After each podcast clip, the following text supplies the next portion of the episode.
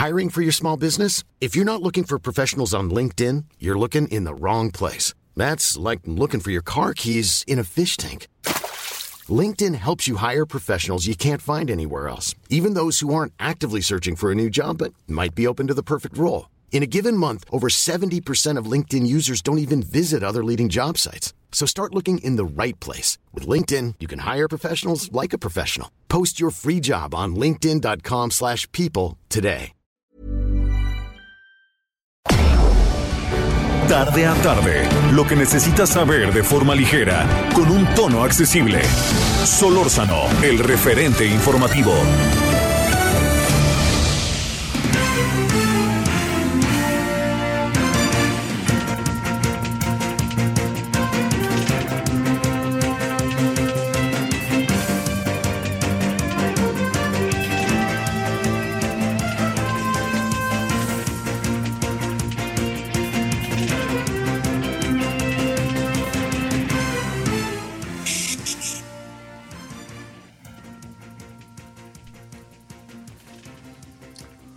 Muy buenas tardes, ¿cómo está usted? Hemos llegado al viernes y se acabaron las vacaciones, óigame.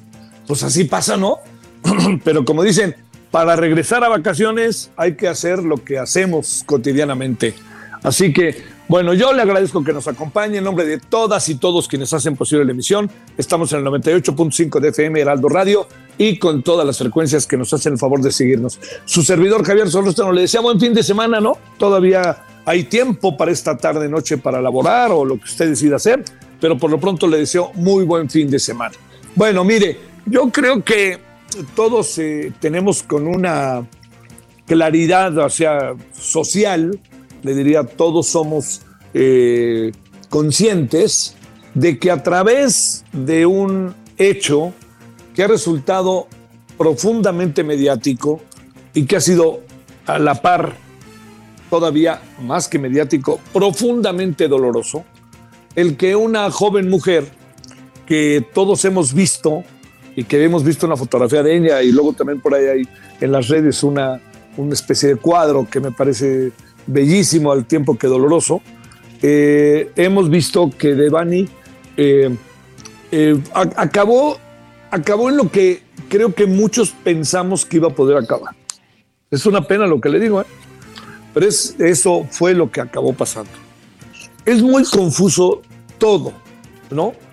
Pero esto no quita lo que pasa en términos de millones de mujeres en este país.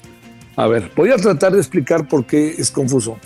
Hay una versión, hay otra versión, luego que hay un error humano colectivo, hay toda una serie de cosas que uno dice, bueno, hay un taxista que aparece, hay una versión de que este, se fue y luego regresó a la fiesta, lo que fuera, lo que fuera. Póngale usted nombre y apellido y lo que fuera.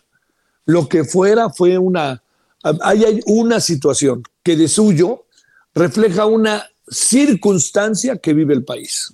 Muchos países, pero pensemos en el nuestro, por favor, ¿no? Yo, yo le diría, eh, podremos juntar números, ¿no? Podremos ver y decir, miren todo lo que ha crecido. Podremos hacer todo eso y siquiera lo hacemos una y otra vez. Pero no se nos olvide que cada una, cada una de las circunstancias a las que estamos haciendo referencia, cada una de ellas, cada una, número. ¿Qué quiere ponerle? Número, lo que usted diga. Son personas, son mujeres, son familias y eso es en lo que estamos. Yo, yo le diría que estamos viviendo una coyuntura verdaderamente brutal, porque le diría, a ver, ¿Devani es un caso único? No, es la confirmación, una confirmación más de lo que está pasando. Es importante el asunto porque es un rompimiento, un elemento más del rompimiento social de nuestra sociedad. Mire, eh, ¿por qué el asunto se ha convertido en un tema tan importante para la sociedad? Fíjese, porque ha habido casos similares, pero aquí hubo una, un momento que se alargó una semana. Entonces, al alargarse esa semana, todos fuimos testigos del sufrimiento del padre y de la madre, de una pesquisa que había por parte de la autoridad que ya nos dimos cuenta que fue fallida, de un gobernador que decía una cosa, luego decía otra, de una preocupación genuina de la sociedad mexicana, particularmente de los regios y las regias, de, un, de, ir y buscar incluso, ¿no? Personas, varias personas que se unieron para ir a buscar. Y además de todo eso, además de todo eso, en el camino, buscando a Devani, encontraron a cuatro mujeres más, cinco mujeres más. Fíjense, muertas. Fíjense lo que esto significa. O sea, estamos ante una situación verdaderamente al límite y yo diría, hay algo, hay algo que está pasando como hecho concreto, bandas, desprecio de, los, de, personas por las mujeres, uso de los hombres hacia las mujeres, eh, y además, con todo esto que le estoy diciendo, hay una variable todavía más terrible, y estará de acuerdo conmigo. Es un poco como cuando alguien comete un robo o platicábamos hoy en la mañana en una mesa redonda en la que estuve, ¿no? A ver, ¿qué es lo que sucede?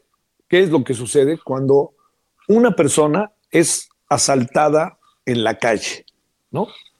Es asaltada en la calle. Y vamos a poner uno de los elementos, de los ejemplos más domésticos, ¿eh? No creo que voy muy lejos. Le roban el teléfono, lo intimidan y en una de esas hasta la golpean. Estoy hablando, fíjese, de, ligas menores, ¿eh? no ligas mayores. Entonces uno dice, bueno, no, yo no me voy a quedar así, yo no me voy a quedar así, yo quiero ir a la autoridad. Entonces llega la autoridad y la autoridad lo que hace es desalentar al denunciante. No, hombre, ese de Santos, hombre, le fue bien. Si usted viera cada caso que tenemos aquí, no, no, no, no, no, ni le busque, no, ni le busque, ni le busque. ¿Tenía seguro su teléfono? No, pues ahí está, le hubiera puesto seguro, ya ve, o sea, fíjese, ¿eh? oiga, pues es que además me empujaron, pues que no sé qué, pues miren, váyase, le pudieron haber metido una cachetada, un balazo, hombre, ya váyase, váyase, hombre, ya, búsquele cómo arreglarlo. Ahora, si quiere, pues ya sabrá lo que se atiene, ¿no? Eso, eso que le estoy contando, es una cotidianidad en la justicia mexicana. ¿Qué es lo que pasa con un padre de familia que va y presenta una denuncia sobre su hija? Oiga, desapareció mi hija, madre, padre de familia novio, todo lo que usted quiera. Desapareció la mujer. Vamos a hacer la denuncia. Entonces llegamos y hacemos la denuncia. Entonces se hace la denuncia. Oiga, pues, ¿en qué andaba su hija? Pues, ¿qué hacía a las 3 de la mañana? No, no, no, bueno, usted sabrá, ¿eh? Usted sabrá. Ya ve, luego se puede enterar de cosas que a lo mejor usted como familiar novio o papá o mamá no quiere saber. Fíjense el desaliento que hay, la poca empatía en lo general que hay de la autoridad hacia este tipo de circunstancias. Y viene la siguiente variable, que es igual de ruda, fregada, lo voy a decir, jodida. Oiga, espéreme, ok, la voy a presentar, ¿no? Y ya se presenta. Ya lo agarran al presunto responsable. Y a los tres meses o al año está fuera. Es que sabe que tiene buena conducta. No, pues es que mire, sabe que no encontramos más elementos. Y entonces ¿Qué es lo que crea ese estado de las cosas? Crea algo verdaderamente terrible. Puedo hacer lo que quiera y no va a pasar nada. Y eso es lo que más preocupa socialmente. O sea, es increíble. Hoy he tenido oportunidad de platicar con dos o tres mujeres que han estado al tanto siguiendo el caso, desde mujeres que se dedican si quiere usted una vida intelectual, hasta mujeres que se dedican a otras actividades que no necesariamente tienen que ver con, sino tienen que ver con la sororidad, tienen que ver con la solidaridad. Si entonces una de ellas me decía, oye, yo tengo una fiesta hoy, pero yo no sé si voy a ir o no, ¿qué le dice uno? Es que la fiesta es de unos amigos está padrísima. Imagínense salir a las dos de la mañana, ¿qué me puede pasar? Esto que le estoy diciendo es la constante en el país los números respecto a el incremento de casos de feminicidio está creciendo. Y a lo mejor, hoy leí que Verónica Delgadillo, legisladora, decía, hagamos una alerta de género nacional.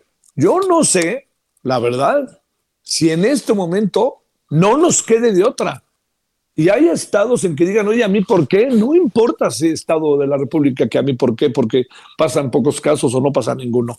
Yo creo que tenemos que hacer algo generalizado para sacudir al país y a las autoridades. Mire, yo puedo asegurar que la familia de esta encantadora mujer, porque se veía, ¿no? Tenía una cara muy agradable, tenía una mirada muy agradable. Además, imagínense qué, qué de esperanzas de vida, de sueños, de ilusiones hay detrás de esas miradas, ¿no? Para que de repente aparezca ahí en un tinaco, ¿no? Y que además cargada, todas las versiones cargadas de una confusión en donde uno dice, no, no, pero como dice el papá, estuvieron 13 días ahí, estuvieron 13 veces buscando, ¿no? No puedo creer que no sean profesionales y se los encuentren. Este es un caso que todos vimos, por eso adquirió una gran dimensión, pero no es un caso excepcional. Lo vimos porque durante una semana Monterrey y durante una semana en algún sentido el país y sobre todo todos los grupos feministas estaban al tanto para saber qué pasaba y no solamente los feministas. No, no estamos tomando vuelo para nada con este tema. Estamos en retroceso, en retroceso, en retroceso. Nadie culpa a los gobiernos, ¿no? Es decir, no creo que sea el gobierno, pero sí el gobierno tiene una responsabilidad de cuidar a las mujeres. Y esa sí es su responsabilidad altísima. Entonces, yo entiendo que manden pésames, que abrazos, que van a contar conmigo, cuando quieran los recibo, los voy a recibir en mi oficina de gobierno, dice el gobernador de Nuevo León. Hagan todo eso. Pero eso ya es sobre hechos consumados. No queremos que los padres de familia y madres de familia, los amigos, las amigas y los eh, grupos feministas vayan a ver a los gobernadores después de que pasaron las cosas o al presidente, ¿no? Lo que queremos es otra cosa. Lo que queremos es que no los vayan a ver, porque estas cosas no están pasando. En verdad, es una situación profundamente grave, delicada, dolorosa, triste, híjole, y cargada de impunidad. Yo le insisto, si nosotros vemos que hay una masacre en este país, que la sigue habiendo, y no encontramos a los responsables, ¿qué hacen los siguientes? Ah, vamos a hacer lo mismo. Total, hombre, pues ya ves, de aquí no pasa nada. Ese es el gran problema. Y el asunto que tiene que ver con el análisis, la investigación, el desarrollo, todo lo que se tiene que hacer en materia de seguridad y justicia, es el gran foco rojo porque esto está incluyendo cada vez de manera más riesgosa, peligrosa, triste e impune, cada vez más el crecimiento de feminicidios. O sea, yo le pregunto a cualquier mujer que generosamente nos esté escuchando, si tiene, vive en Monterrey, y después de esto que vieron y todo lo que pasó, ahora sí las vamos a cuidar, etcétera. Bueno, ¿qué, qué, sucedió? No, pues es que vamos a, este, porque el caso de Devani es un caso más, ¿eh? Que, que otra vez, oye, vámonos hoy a una fiesta, ¿no? ¿Qué te pasa? Ni de broma, yo no salgo de mi casa. Hasta la libertad nos quitan la libertad de las mujeres a moverse como se les antoje, que hagan lo que quieran. No podemos interpretar lo que hacen las mujeres. Las mujeres tienen, que hacer, deben hacer, quieren hacer lo que quieran. Y ese es el asunto, que no hay una respuesta del el Estado para poder evitar estos acontecimientos. No se trata de generalizar, pero empieza a haber una tendencia en algunos estados de la República Mexicana que es profundamente preocupante por lo que puede haber detrás de ella. Bueno, eh, yo le cuento que las cosas han estado profundamente delicadas y dolorosas. Eh, vamos a abordarlo este tema hoy, vamos a abordarlo en la noche eh, y ojalá esto sea una sacudida tal que pudiera cambiar el sentido que se ve desde la autoridad hacia este tipo de acontecimientos. No nos hagamos, ¿eh?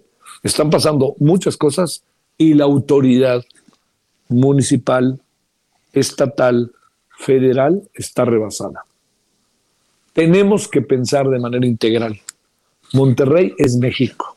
Por favor, imagínense nada más, buscan una mujer desaparecida y en el entorno encuentran a cinco fallecidas, asesinadas, ultrajadas. Así, bueno, ¿cómo le vamos a hacer, oiga?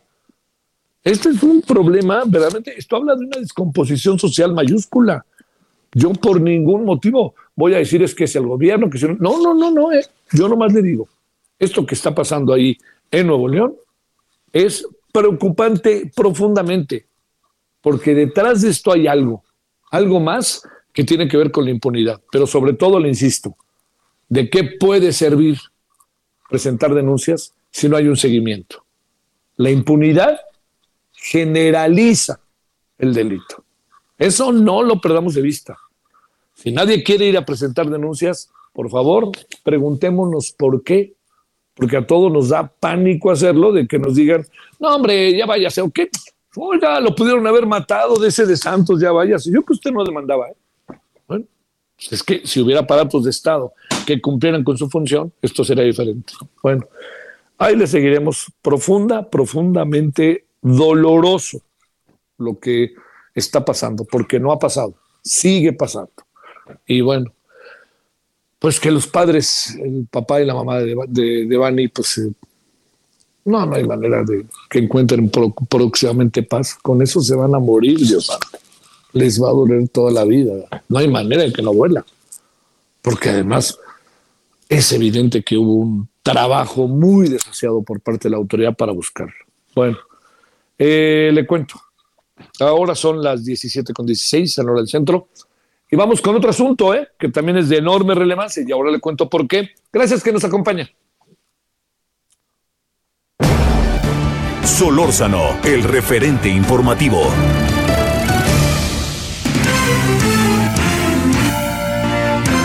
Esperamos sus comentarios y opiniones en Twitter. Arroba Javier Solórzano arroba Javier Solórzano.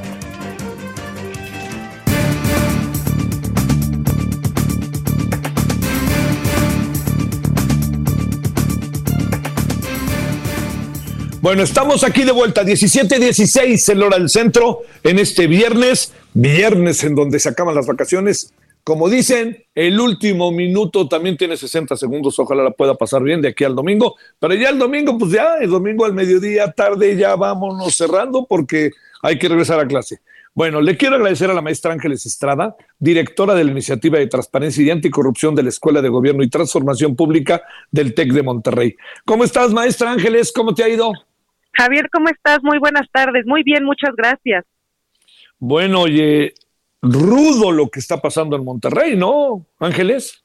Terrible, terrible. Em, es, eh, y, además que no es privativo de, del estado de Monterrey, ¿no? Eh, perdón, del estado de Nuevo León. Nuevo León. En, muchos estados está sucediendo eh, no solamente este tipo de delitos, otros también, pero el nivel de impunidad, Javier, que existe es enorme y la forma o, digamos los, los procesos de investigación de las autoridades de procuración de justicia inexistentes, terriblemente mal hechos, en fin, es, es un es una es, es una vergüenza esto que está sucediendo. Bueno, algo tiene que ver con lo que vamos a platicar. Primero, ¿qué es esto de constructor, constructores de paz? Este plan contra la violencia, que algo puede tener que ver con lo que hemos estado platicando con el público desde las 17 horas. Bueno, ahorita entraremos de nuevo con, con este, eh, estaremos de nuevo con, con eh, la maestra, este, es que se, nos cortó y quería saber si todavía andábamos por ahí, pero sí andamos por ahí, pero a ver, en cualquier momento inmediatamente vamos a entrar. Le recuerdo que estamos hablando con la maestra Ángeles Estrada, directora de la Iniciativa de Transparencia y este, de Transparencia eh, y Anticorrupción de la Escuela de Gobierno y Transformación Públicas del TEC de Monterrey. Mire, vamos a hablar de dos temas con con la maestra. A ver, entramos de una vez, tuvimos ahí un pequeño problemita, maestra. A ver, eh, te pregunto, eh, ¿qué es esto de constructores de constructores de paz y este plan contra la violencia, Ángeles? Este es, este es un programa, Javier, que eh, se va a implementar en algunas alcaldías de la Ciudad de México em, y el objetivo es que los jóvenes, pues, em, digamos, tengan la posibilidad a partir de este plan de tener actividades alternas que eh, les permita al final del día no vincularse con eh, o involucrarse con el crimen organizado. La idea no es nueva, Javier. es un, esta idea es, es, es un es un refrito de varios programas que se implementaron, por ejemplo, en la administración del presidente Calderón eh, y que se implementaron en lugares en donde había altas concentraciones de violencia y de delincuencia como Ciudad Juárez. ¿Recuerdas un programa en Ciudad Juárez que se llamaba Todos Somos Juárez? Por supuesto. Eh, uno de los pilares que tenía ese programa era justamente eh, incentivar un tipo de acciones y actividades que permitieran a los jóvenes incorporarse a estas actividades y eh, el efecto que esto se supone que tendría que traer es que estos no se involucren con el crimen organizado. Oye, a ver, eh, ¿cómo se puede empezar a instrumentar eso? ¿Cómo te puedes ir permeando, metiendo en las raíces de ciertas comunidades que además en muchos casos se niegan a abrirse? ¿Cómo poder ir integrando a la comunidad en el caso de las alcaldías aquí en la Ciudad de México? Yo espero que no haya filias ni fobias en un plan de esta naturaleza, ¿no, Ángeles? Pues eh, va a ser va a ser poco probable que, no haya filias ni fobias, Javier, porque además eh, este programa o esta mm, eh, no, le llaman programa a ellos, esto es, un plan está vinculado a otros programas que están muy politizados también, como el programa de jóvenes construyendo el futuro, em, eh, eh, y, y, de otras acciones que el, que el gobierno de la Ciudad de México ha implementado y que parece ser que no han tenido un, digamos, un efecto disuasorio en las comunidades, en la comunidad eh, de, los jóvenes, de las y los jóvenes, para disminuir la incidencia de delincuencia en la Ciudad de México. Los, las mediciones siguen incrementándose. Y eso quiere decir entonces que la idea principal de estos programas, que era justamente que los jóvenes tuvieran la posibilidad, que los que no estuvieran estudiando ni estuvieran trabajando, tuvieran un ingreso para que con eso pudieran comprar y satisfacer sus necesidades básicas y no se tuvieran que acercar a la delincuencia organizada para ganar dinero. Ya vimos que eso no está pasando. Entonces se implementa este otro programa. Vamos a ver cómo lo ejecuta la Ciudad de México pero al fin y al cabo es dinero para la gente, a la cual no le pedimos, como debiera ser, pues eh, una, una pregunta de qué, están haciendo con la lana. Este, este es una cosa muy importante, Javier. Fíjate que hace eh, algunos meses presentamos en el TEC de Monterrey en conjunto con GESOC un estudio en el que analizamos varios programas sociales a nivel federal. Y dentro de los resultados que obtuvimos es que eh, más de la mitad de los programas sociales, por ejemplo, no cumplen con los requisitos mínimos de transparencia para que la gente se entere de los programas, fíjate, que se entere de los programas y después que se pueda dar seguimiento a los recursos en cómo se entregan.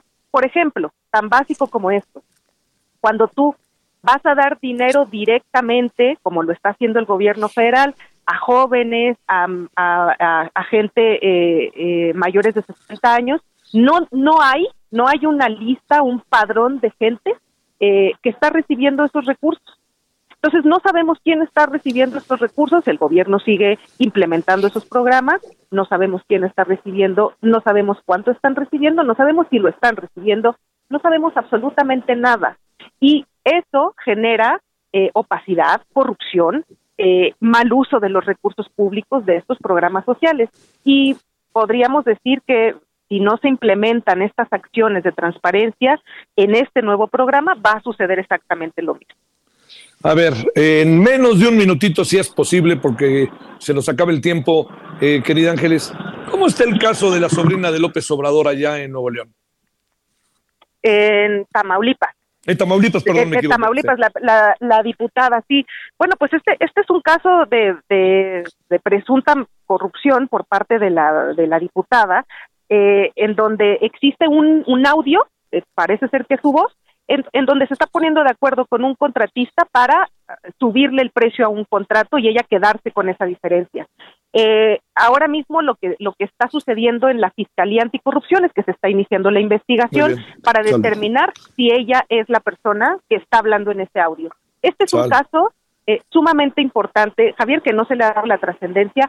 ¿Sabes por qué? Porque como no es un familiar directo del presidente, no es un familiar cercano al presidente y el presidente ya se hizo, ya ya terminó diciendo que ni la conoce, si la veo en la calle ni la conozco. Bueno, sale. Como que no se ha hecho el seguimiento de este caso. Te mando un saludo, Ángeles.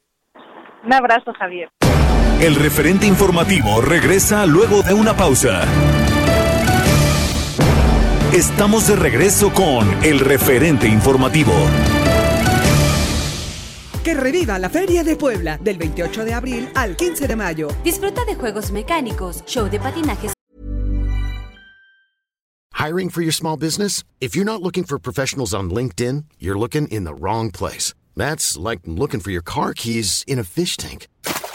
LinkedIn helps you hire professionals you can't find anywhere else, even those who aren't actively searching for a new job but might be open to the perfect role. In a given month, over 70% of LinkedIn users don't even visit other leading job sites. So start looking in the right place. With LinkedIn, you can hire professionals like a professional. Post your free job on linkedin.com slash people today. Sobre hielo, circo, palenque, corredor gastronómico, toros en el relicario, conciertos de primer nivel en el Teatro del Pueblo, comenzando con Marc Anthony. Consulta feria.puebla.go.mx y redes sociales. Acceso 50 pesos. Niños con estatura menor a un metro, personas de la tercera edad o con discapacidad. Entrada libre. Que reviva la Feria de Puebla. Esperamos sus comentarios y opiniones en Twitter. Arroba Javier Solórzano. Arroba Javier Solórzano.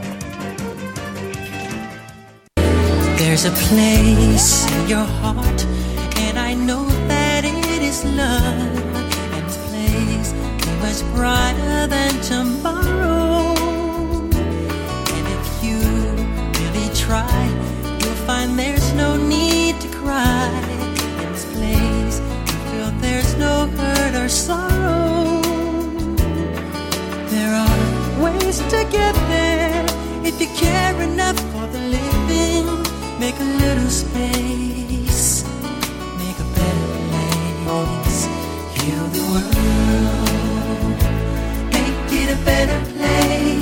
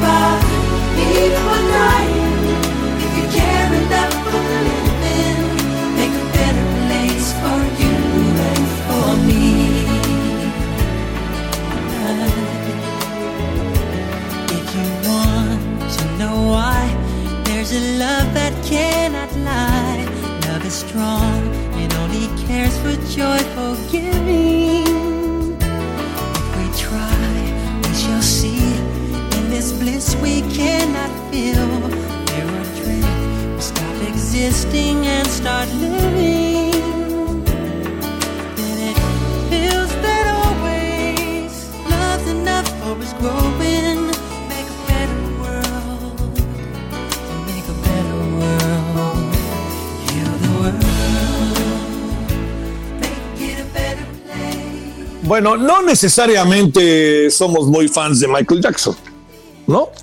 Este, creo que ese desenlace de su vida y lo que se conoció, pues lo dejó en una situación, creo que muy cuestionable, ¿no? Pero lo que son las cosas, ¿no? Él hizo esta, bueno, le, hicieron esta canción, Heal the World, ¿no? Que es eh, con motivo de la celebración de la Tierra. El 21 de diciembre de 2009, la Asamblea General de la ONU lo decidió, eh, con la idea de buscar conciencia sobre contaminación, las actividades que los seres humanos hacemos y dañan el medio ambiente y todas estas cosas, ¿no? Que están entre nosotros. Entonces, le diría yo que, este, que sirva todo esto para, para poder este, recordar que es el Día Mundial de la Tierra. No sé si necesariamente con este personaje, pero por lo pronto, pues no dejemos pasar que es el Día eh, Mundial de la Tierra. Son ahora las 17:33 en hora del centro. If you care enough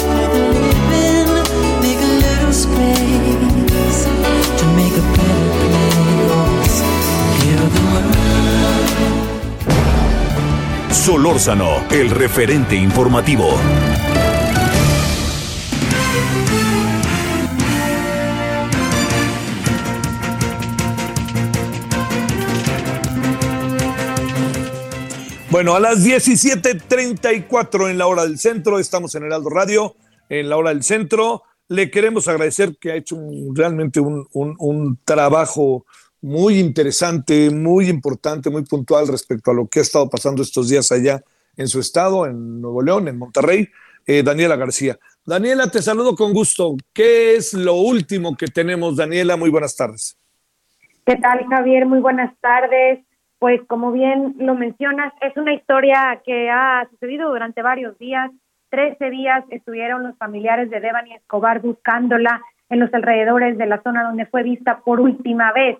Ella eh, pues había acudido a una fiesta el pasado 9 de abril en una quinta y tras salir de ahí eh, pues fue la última vez que se le vio. Lamentablemente anoche se confirma la noticia, poco después de la medianoche, el padre de Devani, el señor Mario Escobar, confirma que el cuerpo que fue localizado en una cisterna dentro del motel Nueva Castilla era el cuerpo de su hija. Y bueno, esto fue, como te comentaba, por la noche. Hoy por la mañana vuelve a hablar el padre de Devani Escobar y asegura que esta línea de investigación que se ha estado siguiendo por parte de las autoridades que pues incluiría que la joven habría caído en esta cisterna de forma accidental, sería una total mentira. Incluso Javier revela, el padre de Devani, que, tiene, que ha podido ver videos en donde se observa al taxista que supuestamente estaría trasladando a la joven y del, cual, del coche que se bajó posteriormente, pues estaría, uh, hubiera eh, acosado a la joven, comentaba que había videos donde se podía observar al conductor de este vehículo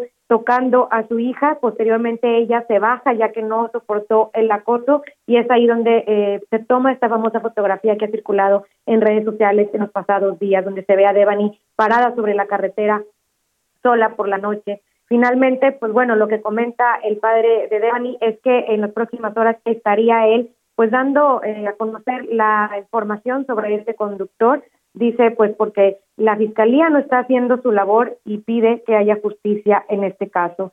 También ya se pronunció el gobernador Samuel García, él publicó un video en sus redes sociales donde menciona Javier que pide a la fiscalía de manera respetuosa, hace un exhorto para que liberen toda la información minuto a minuto, detalle a detalle de los videos, fotografías, los cateos que se han realizado sobre el caso de Devani. Él, pues, lo que comentaba es que se encuentra igualmente consternado como el resto de la ciudadanía y quiere conocer la verdad. Este es un llamado que no solo ha hecho el gobernador, han hecho colectivos, ha hecho prácticamente toda la ciudadanía de Nuevo León. No queda muy claro qué es lo que sucede, qué es lo que pasa para que se encuentre el cuerpo de esta joven eh, 13 días después de que inició con su búsqueda, sin que haya realmente respuestas claras de qué fue lo que sucedió en este sentido. El gobernador se reunió, Javier, ya con la familia de Devani, de hecho acudió a las instalaciones del TEMEFO a acompañarlos a que recogieran el cuerpo de su hija, se ofreció ayudarles para agilizar los trámites, a trasladar el cuerpo, ya que la familia busca que se pueda hacer hoy mismo el velorio,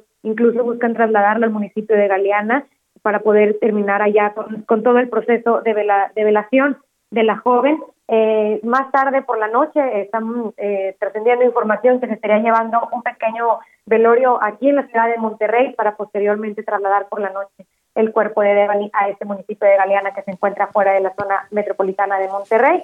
Y pues bueno, lo que es la información que tenemos de forma oficial, Javier, hay que mencionarlo también, no hay todavía una confirmación por parte de la Fiscalía General de Justicia que en efecto se trate del cuerpo de Devani, aunque ya la familia, y pues prácticamente es un hecho que se trata este de ella. Están esperando todavía, o estamos esperando todavía la confirmación oficial por parte de la Fiscalía General de Justicia y también ver si eh, pues emiten esta información que ya el gobernador hizo el llamado que se emitiera con toda la transparencia del minuto a minuto de, de este caso. Oye, eh, eh, se habló hoy, eh, Daniela, nada más para cerrar, de dos cosas. Una, que había sido un error humano o una falta de acuciosidad por parte de la autoridad por esos tres días, como gritaba desesperadamente el padre, diciendo, 13 días han estado aquí, no se habían dado cuenta. Y segundo, la versión del padre sobre que es su hija se basa fundamentalmente en la vestimenta. A ver, para que nos comente estas dos cosas, y se, en el camino me apareció una tercera. Hay una hipótesis de lo que pudo haber hecho ella o pudo haber pasado del momento en que se bajó del taxi a lo que eh, fue, pues, este, estar ahí en la cisterna. Sí, Javier, en cuanto a tu primer pregunta, en efecto, eh, pues quien ha hablado con los medios de comunicación ha sido el secretario de Seguridad Pública del Estado, Aldo Paz Él pues condenó esta situación y mencionó que, eh, que se hayan realizado varias búsquedas en ese lugar donde finalmente fue encontrada Devani el día de ayer, pues se debería a una, dijo, falla masiva humana, porque pues fueron varias veces, varios días, estuvo muy cerca de ese lugar y pues tardaron bastante en poder dar con este cuerpo. Ahora, sobre esta eh, situación, pues la teoría que no es oficial, Javier, hay que mencionarlo porque la Fiscalía General de Justicia ha sido muy hermética con esta situación, es que hay una línea de investigación que sería que Devani, eh, al bajarse de este vehículo, intenta regresar a la fiesta de donde había salido momentos antes, pero decide entrar, eh, digamos, por, por hacer el camino más corto entrar por el terreno de este motel Nueva Castilla, pero al estar oscuro intenta eh, pues caminar por ahí y cae en esta cisterna donde finalmente pierde la vida y es localizada 13 días después. Bueno, Daniela, muchas gracias. Seguimos pendientes, Javier. Muy buenas tardes. Gracias, muchas gracias. 17 con 40 en la hora del centro. Solórzano, el referente informativo.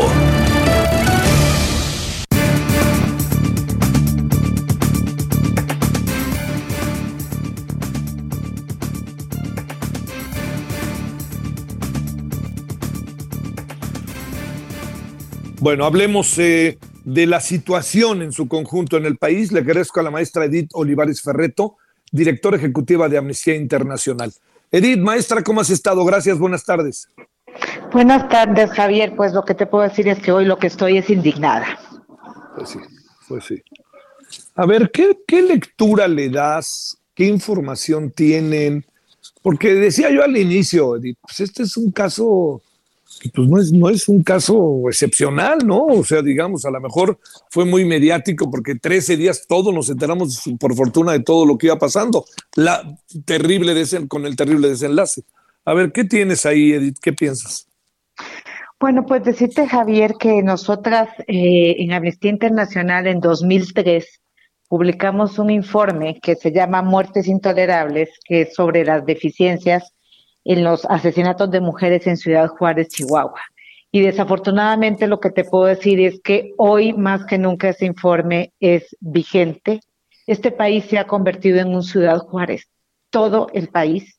Mm. Las deficiencias que se cometieron en la búsqueda eh, eh, de Devani son exactamente las mismas deficiencias que se presentaban en las búsquedas y las investigaciones de mujeres en Ciudad Juárez hace 20 años. Tenemos 20 años de un Estado absolutamente ineficaz para garantizar la vida, la seguridad y la integridad de las mujeres y además un Estado que comete de manera constante actos de violencia institucional hacia las familias que solo exigen búsqueda, justicia, verdad y reparación. A ver, ¿qué este? Híjole, persona terrible que México se ha convertido todo en Ciudad Juárez, ¿no? Oye, y qué terrible, Edith, el hecho de que vayan buscando a, a Devani y aparezcan otros cadáveres, ¿no? Otras mujeres. Por eso te lo digo, no, no trato de ser incendiaria de verdad, Javier. Este, la verdad es que sí, sí debo confesar que sí me siento muy indignada el día de hoy, justamente por eso que dices, es que eso, eso que pasó hoy, que ha pasado durante estos 15 días, eso exactamente, y, quisiera que alguien me dijera si no es cierto, eso es lo que pasaba en Juárez. Las familias salían y denunciaban la desaparición de su hija y llegaban a un campo como campo algodonero y encontraban decenas de cadáveres en ese lugar buscando una familia a una hija. Es exactamente lo que pasó ahora en Nuevo León, lo que pasa de manera constante en el Estado de México, lo que pasa en Guanajuato, lo que pasa en todo el país. En este país eh, no hay ni una sola entidad federativa libre de feminicidios o de desapariciones de mujeres y estamos realmente en un punto en que, como tú bien señalas, Javier, hay casos emblemáticos como este que indignan a la población, afortunadamente nos indignan, pero de verdad que eh, vemos que la capacidad del Estado mexicano para solucionar, para dar atención a este tipo de casos, está realmente complicado y que hay eh, una, una suerte de continuidad de las ineficiencias en las fiscalías generales de justicia, en las policías investigadoras y por supuesto que las familias están absolutamente hartas, absolutamente eh, indignadas, porque además ellas son víctimas de la violencia institucional. Dicen las autoridades de Nuevo León, fue una falla humana masiva, no marchen, ¿no? No, no, eso no es una falla humana. Primero, eh, sí quisiera, con todo el respeto que me merecen las autoridades de Nuevo León, decir que esto es una falla del Estado. Aquí hay un Estado que nos está fallando a las mujeres, que está fallando a las familias de las mujeres, eh, en este caso además de mujeres jóvenes, pero esto no es solamente una falla humana, es una falla sistemática del Estado mexicano. A ver, déjame plantearte para cerrar. Eh, eh, digamos, los gobernadores, el presidente, yo, no, yo no puedo pensar que, que, no, que no, que digamos, no, no sean conscientes de lo que pasa, pero yo no veo como una sacudida real, incluso desde Palacio Nacional, Efectivamente, Javier, esto se da en un contexto y, y, y, hay, que, hay que ubicarlo ahí, en un contexto en donde el presidente de la República y otras autoridades de manera constante han venido atacando al movimiento feminista, negando la problemática de violencia contra las mujeres. Entonces, por supuesto que hay una suerte de hostilidad a las mujeres que salimos a protestar indignadas por estos actos y además no vemos por ningún lugar la voluntad política real que se materialice en recursos, en formación, en un personal que sea realmente eficiente para que estas fallas no se vuelvan a presentar. No podemos seguir tolerando la impunidad que hay en este país, no solamente hacia las personas que cometen estos delitos, sino hacia los servidores y servidoras públicas que continúan de manera insistente cometiendo este tipo de fallos de manera impune. Aquí hay actos de violencia institucional que deben ser investigados y que deben ser sancionados. Eh, Edith, me, te agradezco mucho, maestra. Gracias que estuviste con nosotros. Muchas gracias, Javier, y me permito también enviarle un saludo. No hay que olvidar que aquí hay una familia eh, que ha estado buscando y le envío a esa familia un saludo solidario de parte mía y de parte de Amnistía Internacional. De nuevo, gracias, Edith Olivares. Muy buenas tardes. Gracias, Javier. Hasta luego. Ouch, ouch, ouch.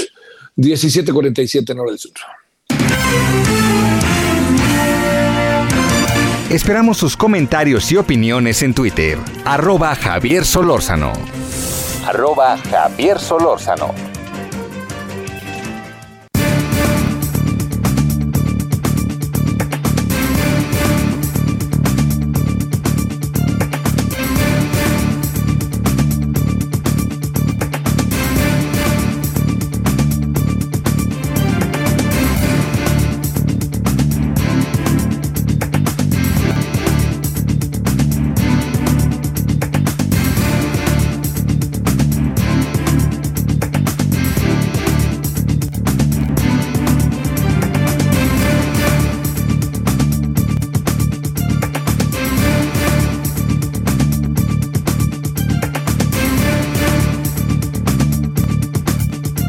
Bueno, aquí andamos, eh, aquí, andamos de vuelta.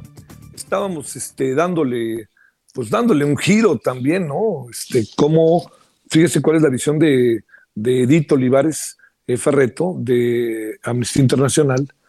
Eh, mire, cuando hace 20 años se dio esta, esta situación que se llamó las muertas de Juárez, o las llamadas muertas de Juárez, eh, se hizo una verdadera, verdadera, todo, un trabajo, pero verdaderamente estábamos en una circunstancia, le, diría, terrible, terrible, ¿no?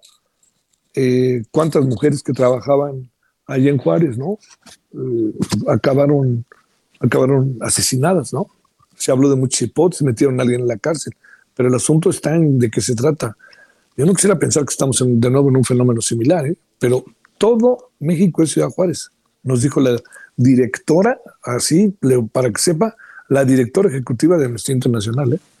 Bueno, vámonos a las 17.49 en la parte final. Le agradecemos a la doctora Eunice Rendón, coordinadora nacional de Agenda Migrante. Querida Eunice, ¿cómo has estado? Hola Javier, muy bien, aquí te saludo desde Suchiate. Mira, o sea, ahora estás en el sur.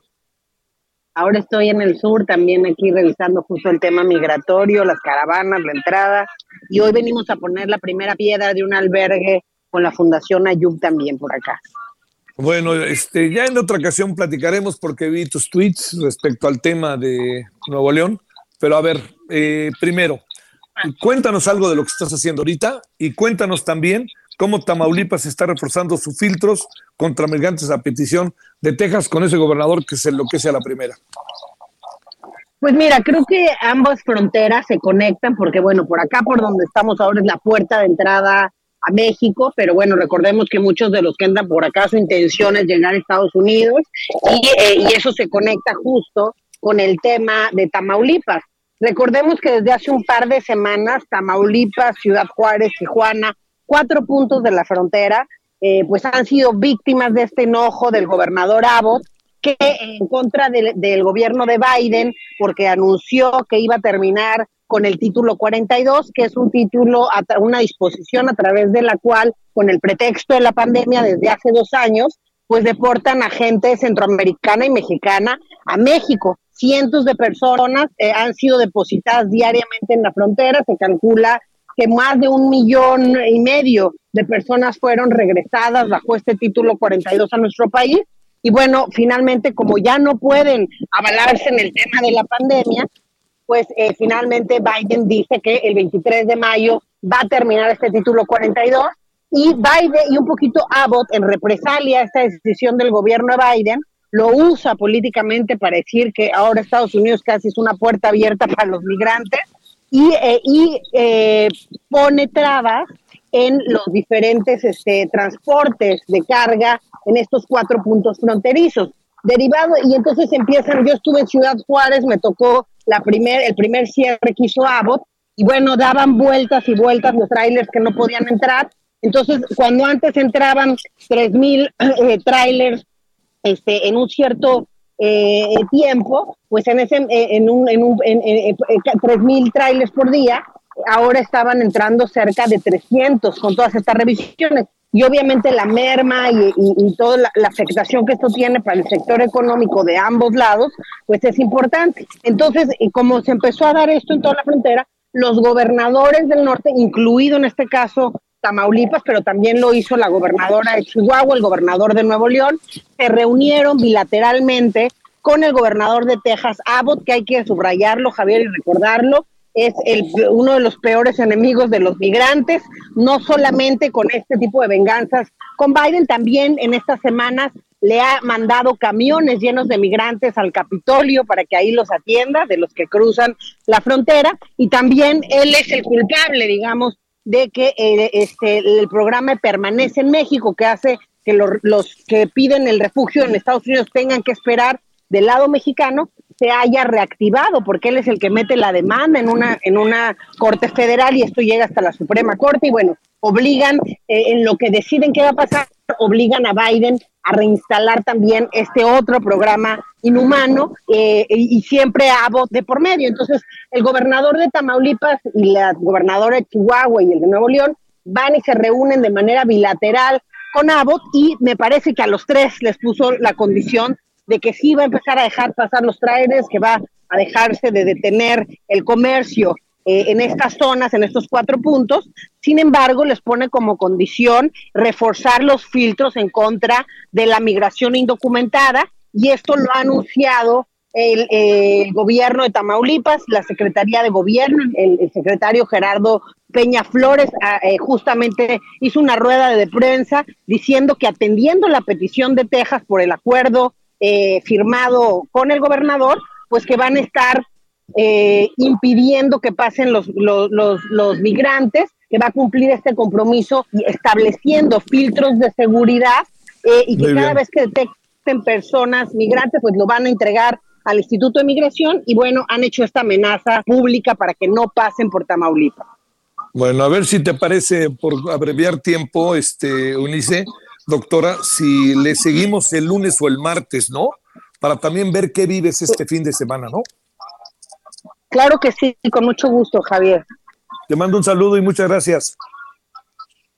Muchas gracias a ti, hasta luego. Adiós, Eunice Rendón, de Agenda Migrante. Bueno, eh, qué, qué, tarde, ¿no? Así de información. El, el, tema de Nuevo León, Monterrey, el tema de este, el, el, el otro tema de la eh, ahora de la situación migrante, lo que nos dijo Amnistía Internacional.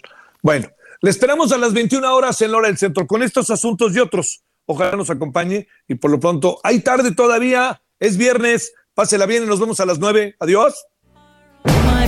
Hasta aquí, Solórzano, el referente informativo. Heraldo Radio. Hey, it's Paige DeSorbo from Giggly Squad. High quality fashion without the price tag. Say hello to Quince. I'm snagging high-end essentials like cozy cashmere sweaters, sleek leather jackets, fine jewelry, and so much more. With Quince being 50 to 80% less than similar brands. And they partner with factories that prioritize safe, ethical, and responsible manufacturing. I love that. Luxury quality within reach. Go to quince.com slash style to get free shipping and 365 day returns on your next order. Quince.com slash style.